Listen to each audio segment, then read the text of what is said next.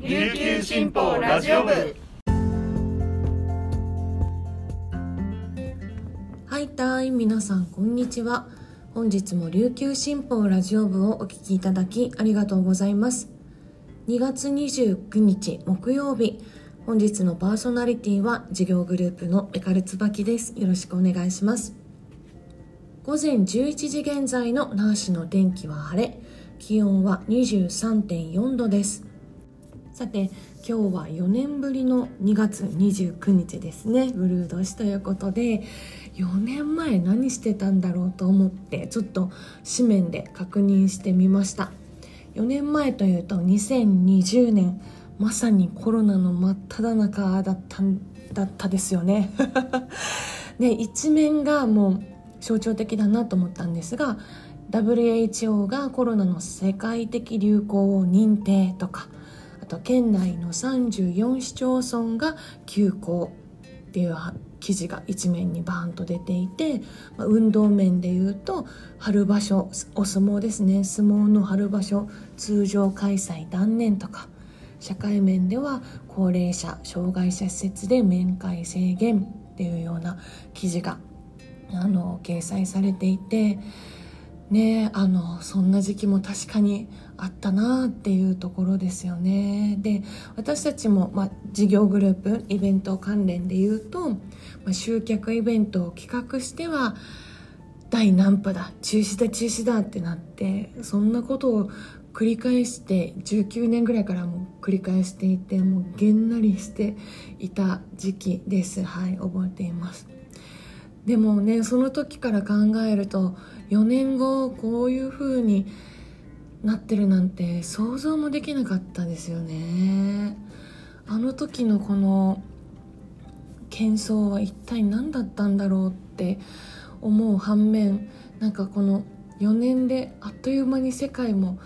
いろんなことも変わるんだなって思うと4年後が楽しみなようで若干怖いような不安なような気もしますね。まあでも明るい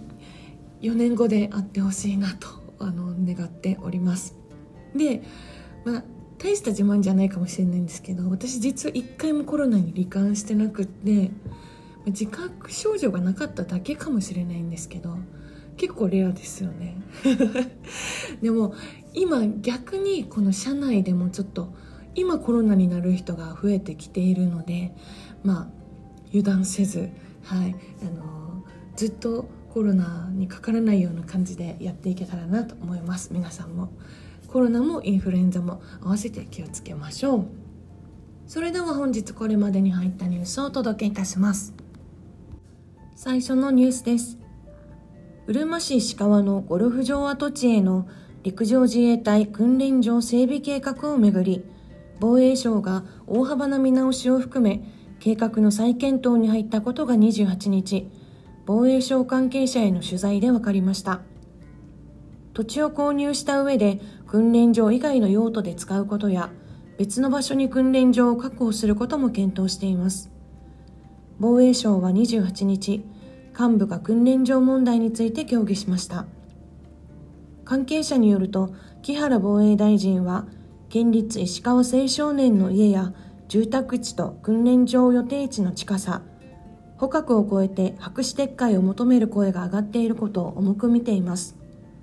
一方土地買収費として数十億円を2024年度予算に盛り込んでおり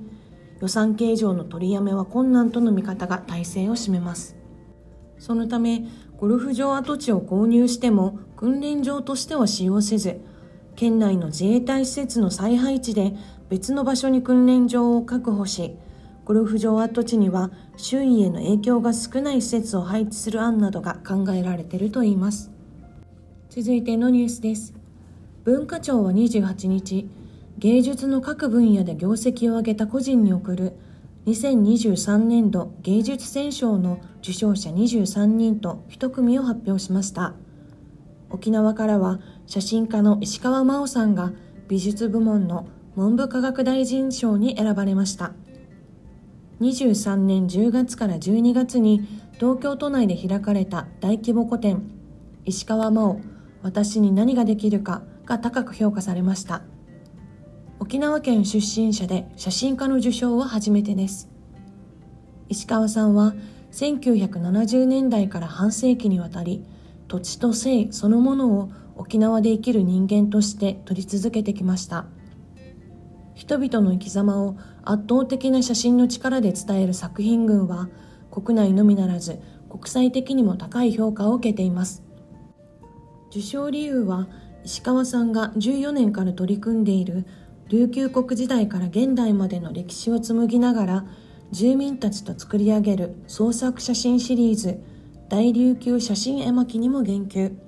闘病の中にあっても写真家として私に何ができるかを実践し続けていると評しました。石川さんはこれまで政府の批判もたくさんしてきたため受賞に驚いたが芸術や文化に政治は関係ないんだと感じた。これからも命ある限り沖縄を撮り続け沖縄の歴史や現状を世界に発信していきたいと述べました。最後のニュースです。金秀商事は運営するタウンプラザ金秀の営業開始時間を3月1日から2時間早め午前7時開店とし営業時間は午前7時から午後11時に変更します。対象は離島などの一部店舗を除く県内55店舗。28日までに公式サイトなどで発表しました。昨年2月に閉店時間を1時間早め午後11時までとしていました。同社の担当者は客だけでなく従業員のニーズやライフスタイルを考慮し今後さらなる営業時間の変更も検討していると述べました。3月1日から4月30日までの期間午前7時から9時の間に金秀エリーで決済すると楽天ポイントが10倍になるキャンペーンも実施します。本日紹介した記事の詳しい内容は琉球新報ニュースサイトで読めますのでぜひアクセスしてみてください。さて今週のウィークリーキングスでございます。今週まではですねバイウィークで試合はありませんでしたが今週末からやっとリーグが再開します。もう先週も言ったんですけどバスケットのない週末本当に暇でしたね。うん楽しみです。で今週末キングスはいきなりですねもう B リーグ全体1位の3円ネオフェニックスとの対戦アウェイでの対戦となっております。この3円3ですよ。急に強くなってるんですよね。23シーズン前まではもう本当に申し訳ないんですけど3円と当たる時はじゃあ勝ちだなっていう計算をしていたんですがそれが今やリーグ1位ですよ。もう西地区とか関係なく中地区の1位でもリーグでのもトップ。B リーグでもトップ。やっぱりここまで急に強くなったっていうのは千葉ジェッツを強豪に育て上げて3円に移籍してきた大野敦ヘッドコーチの手腕かなと思いますね。この大野ヘッドコーチもちろんこのバスケットの指導者としての手腕はもう数字が物語ってるというか実績が物語ってるんですけどなんて言ったって B リーグのヘッドコーチの中で一番かっこいいと思います。